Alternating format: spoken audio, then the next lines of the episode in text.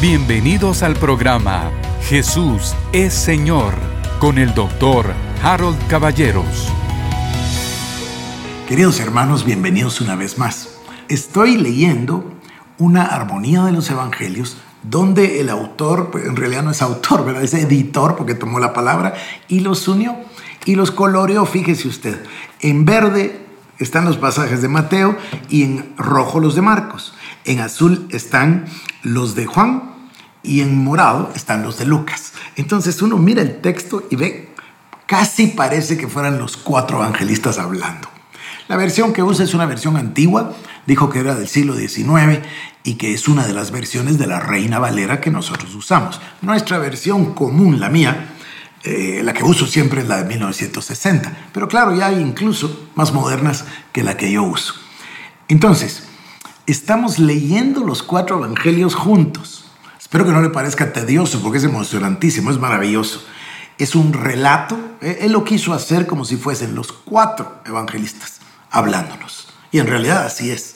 Además la palabra está viva y eficaz. Además la palabra es el logos y el logos es el verbo y el verbo es Cristo. Así que dejemos que la palabra nos hable.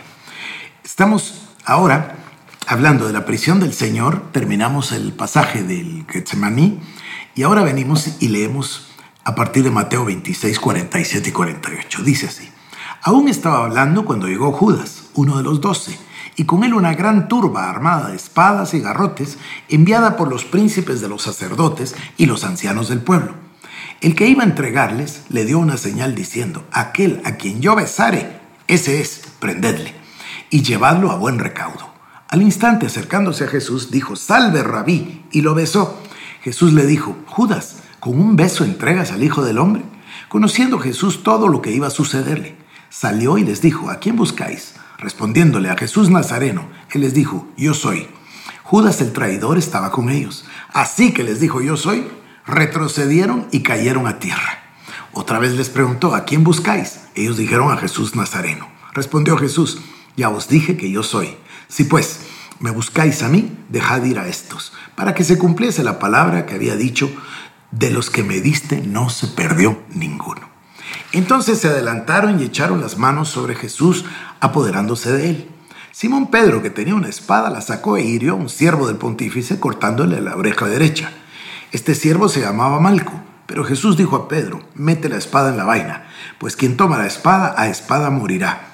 ¿O crees que no puedo rogar a mi Padre, quien pondría a mi disposición al punto más de doce legiones de ángeles? ¿Cómo van a cumplirse las escrituras de que así conviene que sea? El cáliz que me dio mi padre, ¿no he de beberlo? Y tocando la oreja le curó. Dijo Jesús a los príncipes de los sacerdotes, oficiales del templo y ancianos que habían venido contra él. Como contra un ladrón habéis venido con espadas y garrotes a prenderme. Todos los días me sentaba en el templo para enseñar y no me prendisteis. Estando yo cada día en el templo con vosotros, no extendisteis las manos en mí. Pero todo esto sucedió para que se cumpliesen las escrituras de los profetas. Esta es vuestra hora y el poder de las tinieblas. La corte, pues, y el tribuno y los alguaciles de los judíos se apoderaron de Jesús y le ataron. Entonces todos los discípulos le abandonaron y huyeron. Un cierto joven le seguía envuelto en una sábana sobre el cuerpo desnudo y trataron de apoderarse de él, mas él, dejando la sábana, huyó desnudo. Conducción a casa de Anás. Los que prendieron a Jesús le condujeron primero a Anás porque era suegro de Caifás, pontífice aquel año. Nosotros le decimos sumo sacerdote en la versión más moderna. Era Caifás el que había aconsejado a los judíos, conviene que un hombre muera por el pueblo. Anás le envió atado a Caifás, el pontífice. Le llevaron a casa de Caifás, el pontífice, y se juntaron todos los príncipes de los sacerdotes, los ancianos y los escribas. Seguían a Jesús, Simón Pedro y otro discípulo. Este discípulo era conocido del pontífice y entró en el templo que entró al tiempo que Jesús en el atrio del pontífice. Pedro le siguió de lejos hasta el atrio del pontífice, se quedó fuera a la puerta. Salió pues el otro discípulo conocido del pontífice y habló a la portera e introdujo a Pedro. Habiendo encendido fuego en medio del atrio, pues los siervos del pontífice y los alguaciles habían preparado un brasero porque hacía frío y se calentaban. Entrando dentro se sentó también con ellos para ver el desenlace. Estando Pedro abajo, sentado fuera en el atrio, llegó la portera, una de las siervas del pontífice, y viendo a Pedro en la, en la lumbre, fijó en él sus ojos y le dijo, ¿eres tú acaso de los discípulos de este hombre? Tú también estabas con el Nazareno, con Jesús de Galilea. Él negó ante todos diciendo, no sé, ni entiendo lo que tú dices, no le conozco mujer. Salió fuera al vestíbulo y cantó el gallo. Pero la sierva, viéndole, comenzó de nuevo a decir a los presentes, este es de ellos, este estaba con Jesús el Nazareno y de nuevo negó con juramento, no conozco a ese hombre. Jesús ante Caifás. Los principales de los sacerdotes y todo el Sanedrín buscaban falsos testimonios contra Jesús para condenarle a muerte, pero no los hallaban, aunque se habían presentado muchos testigos falsos porque muchos testificaban falsamente contra él, pero no eran acordes sus testimonios. Algunos se levantaron a testificar contra él y decían, nosotros lo hemos oído decir, yo destruiré este templo, hecho por manos de hombres, y en tres días levantaré otro que no será hecho por manos humanas. Ni aun así sobre esto era concorde su testimonio. Levantándose en medio el pontífice, preguntó a Jesús diciendo, no respondes nada. ¿Qué es esto que testifican contra ti? ¿Qué dices a lo que estos testifican contra ti? Pero Jesús callaba y no respondía palabra. El pontífice preguntó a Jesús sobre sus discípulos y sobre su doctrina. Respondióle Jesús, yo públicamente he hablado al mundo, siempre enseñé en las sinagogas y en el templo, a donde concurren todos los judíos. Nada hablé en secreto. ¿Qué me preguntas? Pregunta a los que me han oído, qué es lo que yo les he hablado. Ellos deben saber lo que yo les he dicho. Habiendo dicho esto Jesús, uno de los alguaciles que estaba a su lado le dio una bofetada diciendo, ¿así respondes al pontífice? Jesús le contestó, si hablé mal, muéstrame en qué, y si bien, ¿por qué me pegas? De nuevo el pontífice le preguntó y dijo, te conjuro por Dios vivo a que me digas si tú eres el Mesías, el Hijo de Dios. Díjole Jesús, tú lo has dicho.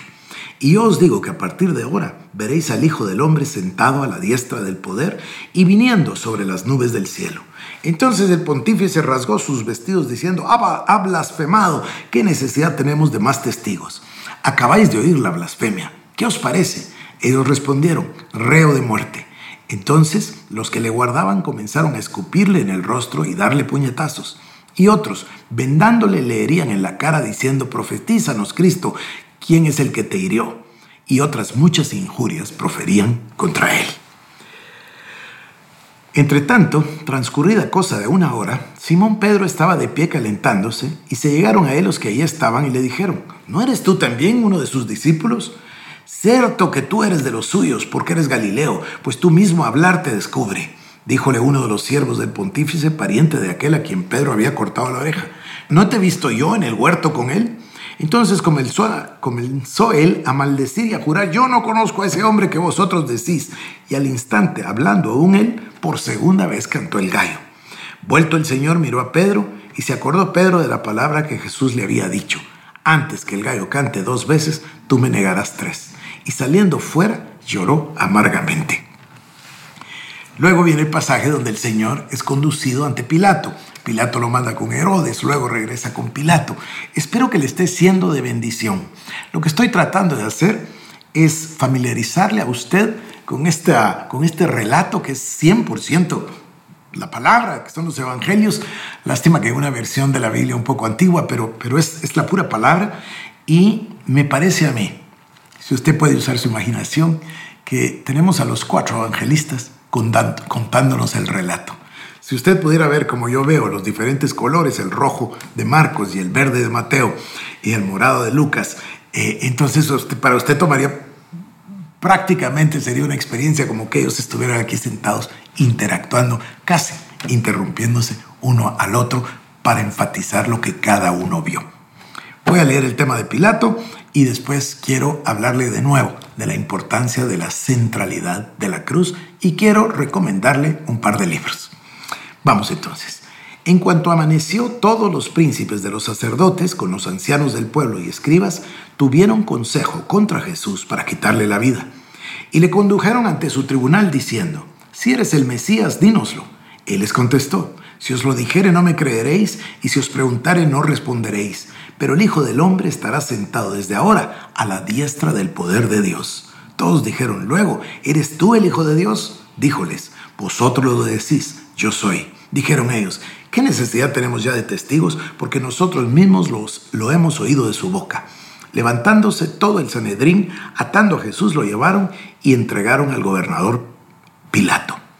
Viendo entonces Judas, el que le había entregado como era condenado, se arrepintió y devolvió las 30 monedas de plata a los príncipes de los sacerdotes y ancianos, diciendo, he pecado entregando sangre inocente. Dijeron ellos, ¿a nosotros qué? Tú verás. Y arrojando las monedas de plata en el templo, se retiró, fue y se ahorcó.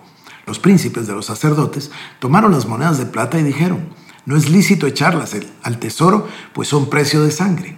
Y después de deliberar en consejo, compraron con ellas el campo del alfarero para sepultura de peregrinos. Por eso aquel campo se llamó campo de la sangre hasta el día de hoy. Entonces se cumplió lo dicho por el profeta Jeremías. Y tomaron treinta piezas de plata, el precio en que fue tasado aquel a quien pusieron precio los hijos de Israel, y las dieron por el campo del alfarero, como el Señor me lo había ordenado. Llevaron a Jesús ante el procurador al pretorio. Era muy de mañana. Ellos no entraron en el pretorio por no contaminarse para poder comer la Pascua. Salió pues Pilato fuera y dijo, ¿qué acusación traéis contra este hombre? Ellos respondieron, diciéndole, si no fuera malhechor no te lo traeríamos. Y comenzaron a acusarle diciendo, hemos encontrado a este pervirtiendo a nuestro pueblo, prohíbe pagar tributo al César y dice ser él el Mesías rey. Díjoles Pilato, Tomadle vosotros y juzgadle según vuestra ley, le dijeron entonces los judíos. Es que a nosotros no nos es permitido dar muerte a nadie, para que se cumpliese la palabra que Jesús había dicho, significando de qué muerte habría de morir. Entró Pilato de nuevo en el pretorio y llamando a Jesús le preguntó diciendo, ¿Eres tú el rey de los judíos? Respondió Jesús, ¿por tu cuenta dices esto o te lo han dicho otros de mí? Pilato contestó, ¿soy yo judío por ventura? Tu nación y los pontífices te han entregado a mí. ¿Qué has hecho? Jesús respondió, mi reino no es de este mundo. Si de este mundo fuera mi reino, mis ministros habrían luchado para que no fuese entregado a los judíos, pero mi reino no es de aquí. Le dijo entonces Pilato, luego tú eres rey. Él respondió y dijo, tú lo dices. Ahora escuche esto, esto es impresionante. Dice, yo para esto he nacido y para esto he venido al mundo, para dar testimonio de la verdad. Todo el que es de la verdad oye de mí. Pilato le dijo, ¿y qué es la verdad? Y dicho esto, de nuevo salió a los judíos y les dijo, yo no hallo en este ningún delito. Insistentemente le acusaban los príncipes de los sacerdotes, pero a las acusaciones hechas por los príncipes de los sacerdotes y los ancianos nada respondía. Díjole entonces Pilato, ¿no oyes todo lo que dicen contra ti? ¿No respondes nada? Mira de cuántas cosas te acusan. Pero él no respondía a nada, de suerte que el procurador se maravilló sobremanera. Pilato dijo a los príncipes de los sacerdotes y a la muchedumbre, ningún delito hay en este hombre. Pero ellos insistían diciendo, subleva al pueblo enseñando por toda Judea, desde Galilea hasta aquí. Oyendo esto, Pilato preguntó si aquel hombre era Galileo. Y enterado de que era de la jurisdicción de Herodes, le envió a este, que estaba también en Jerusalén por aquellos días. Viendo Herodes a Jesús se alegró mucho, pues desde hacía bastante tiempo deseaba verle porque había oído hablar de él y esperaba ver de él alguna señal. Oyendo esto, Pilato preguntó si aquel hombre era Galileo, y enterado de que era de la jurisdicción de Herodes, lo envió a este, que estaba también en Jerusalén por aquellos días. Viendo Herodes a Jesús se alegró mucho, pues desde hacía bastante tiempo deseaba verle, porque había oído hablar de él, y esperaba ver de él alguna señal. Le hizo bastantes preguntas, pero él no contestó nada Estaban presentes los príncipes de los sacerdotes y los escribas que insistentemente le acusaban. Herodes con su escolta le despreció y por burla le vistió una vestidura blanca y se lo devolvió a Pilato. En aquel día se hicieron amigos uno del otro, Herodes y Pilato, Pilato, pues antes eran enemigos. Pilato, convocando a los príncipes de los sacerdotes, a los magistrados y al pueblo, les dijo, me habéis traído a este hombre como alborotador del pueblo, y habiéndole interrogado yo ante vosotros, no hallé en él delito, delito alguno de los que alegáis contra él, y ni aun Herodes, pues nos lo ha vuelto a enviar. Nada, pues, ha hecho digno de muerte. Le corregiré y le soltaré. ¿Hay entre vosotros costumbre de que se os suelte uno en la Pascua? ¿Queréis, pues, que os suelte el rey de los judíos? Pues conocía que por envidia se lo habían entregado los príncipes de los sacerdotes. Era costumbre que el procurador, con ocasión de la fiesta, diese a la muchedumbre la libertad de un preso, el que pidieran. Había entonces un preso famoso llamado Barrabás, un bandolero encarcelado con sediciosos que en una revuelta había cometido un homicidio y subiendo la muchedumbre comenzó a pedir lo que solía otorgárseles. Estando unidos pues, reunidos, eh, perdón, estando pues reunidos, les dijo Pilatos, ¿a quién queréis que os suelte? ¿A Barrabás o a Jesús, el llamado Mesías? Pues sabía que por envidia se lo habían entregado. Mientras estaba sentado en el tribunal, envió su mujer a decirle, no te metas con ese justo, pues he padecido mucho hoy en sueños por causa de él. Pero los príncipes de los sacerdotes y los ancianos excitaban a la turba para que le soltare a Barrabás e hicieran perecer a Jesús. Tomando la palabra el procurador les dijo, ¿a quién de los dos queréis que os dé por libre? Todos a una comenzaron a gritar diciendo a Barrabás. Tomó entonces Pilato a Jesús y mandó azotarle. Entonces los soldados del gobernador, tomando a Jesús, le llevaron dentro del atrio, esto es, al pretorio, y reuniendo en torno a él a toda la cohorte y despojándole de sus vestiduras, le echaron encima una clámide de púrpura y tejiendo una corona de espinas se la pusieron sobre la cabeza y en la mano una caña y doblando ante él la rodilla se burlaban diciendo, Salve, rey de los judíos, y escupiéndole tomaban la caña y le herían con ella en la cabeza y le daban de bofetadas. Otra vez salió fuera Pilato y le dijo, Aquí os lo traigo para que veáis que no hallo en él ningún crimen. Salió pues Jesús fuera con la corona de espinas y el manto de púrpura, y Pilato les dijo, Ahí tenéis al hombre. Cuando le vieron los príncipes de los sacerdotes y sus servidores, gritaron diciendo, Crucifícale, crucifícale. Díjoles, de nuevo, Pilato, ¿queréis librar a Jesús? Entonces, ¿qué queréis que haga con Jesús el llamado Mesías? ¿Qué queréis pues que haga de este que llamás rey de los judíos? Rey de los judíos. Todos dijeron, crucifícale. Pero Pilato les dijo, por tercera vez, pues qué mal ha hecho. Yo no encuentro en él nada digno de muerte. Le corregiré y le soltaré. Ellos gritaron más fuerte, crucifícale. Díjoles Pilato, tomadlo vosotros y crucificadle, pues yo no hallo delito en él. Respondieron los judíos, nosotros tenemos una ley y según la ley debe morir porque se ha hecho hijo de Dios. Cuando Pilato oyó estas palabras, temió más y entrando otra vez en el pretorio dijo a Jesús, ¿de dónde eres tú? Jesús no le dio respuesta ninguna. Díjole Pilato, ¿a mí no me respondes? ¿No sabes que tengo poder para soltarte y para crucificarte? Respondióle Jesús, no tendrías ningún poder sobre mí si no te hubiera sido dado de lo alto. Por esto los que me han entregado a ti tienen mayor pecado. Desde entonces Pilato buscaba librarle, pero los judíos gritaban diciéndole, si sueltas a ese no eres amigo del César, todo el que hace rey va contra el César.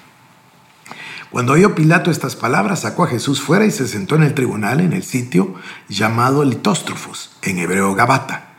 Era el día de la preparación de la Pascua alrededor de la hora sexta. Dijo a los judíos, ahí tenéis a vuestro rey, pero ellos gritaron, quita, quita, crucifícale. Díjoles Pilato, ¿A vuestro rey voy a crucificar? Contestaron los príncipes de los sacerdotes. Nosotros no tenemos más rey que al César.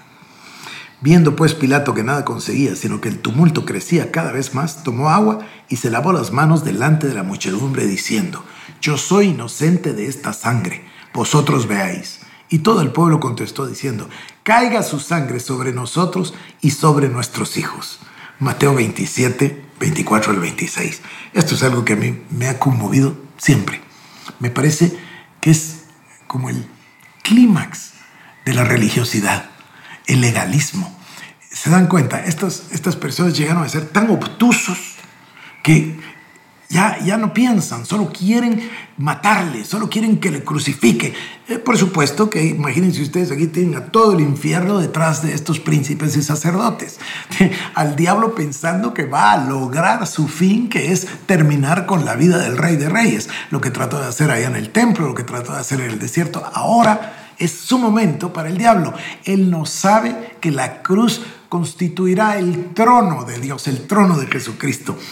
Pero me duele tanto que estos hombres dicen, caiga su sangre sobre nosotros y sobre nuestros hijos. Y eso sucedió, o sigue sucediendo hasta en cierta medida. Entonces, queriendo dar satisfacción a la plebe, le soltó a Barrabás, al que por motín y por homicidio había sido puesto en la cárcel, según le pedían, y a Jesús lo entregó a la voluntad de ellos para que le crucificaran. Ahora nos tocaría leer el camino al Gólgota Yo no, no voy a leerle toda la narración porque va a resultar demasiado. Imagine cuántos días pasaríamos leyendo la escritura. Pero le sugeriría que lo hiciera usted. Le sugeriría que lo hiciera porque verdaderamente es la única manera, es la única forma, perdón, de que nosotros podamos entender la revelación como le fue dada a Pablo. Todo esto que está pasando es cumplimiento de la palabra. Jesucristo cumplió centenares de profecías mesiánicas, pero en esta semana, en la semana de la Pascua, cumplió muchísimas, ya no recuerdo, pero muchísimas. Docenas y docenas de profecías se cumplieron en un cortísimo periodo de días para que llegara Cristo a la cruz. Y a partir de que llegue a la cruz, va en realidad a comenzar la revelación, el misterio que había sido escondido. Ángeles deseaban verlo y el Señor Jesucristo se lo reveló a Saulo para que Saulo lo escribiera, para que nosotros lo tuviéramos el día de hoy. Así que termino aquí en la narración porque si no esto se va a volver larguísimo. Pero yo le sugeriría que usted consiguiera el, libro, yo lo compré en Amazon, eh, y que lo pudiera leer. Por hoy le dejo con el deseo de que Dios le bendiga. Esto fue el programa Jesús es Señor con el doctor Harold Caballeros. Si quieres más información, búscanos en nuestras redes sociales como Iglesia El Shaddai Guatemala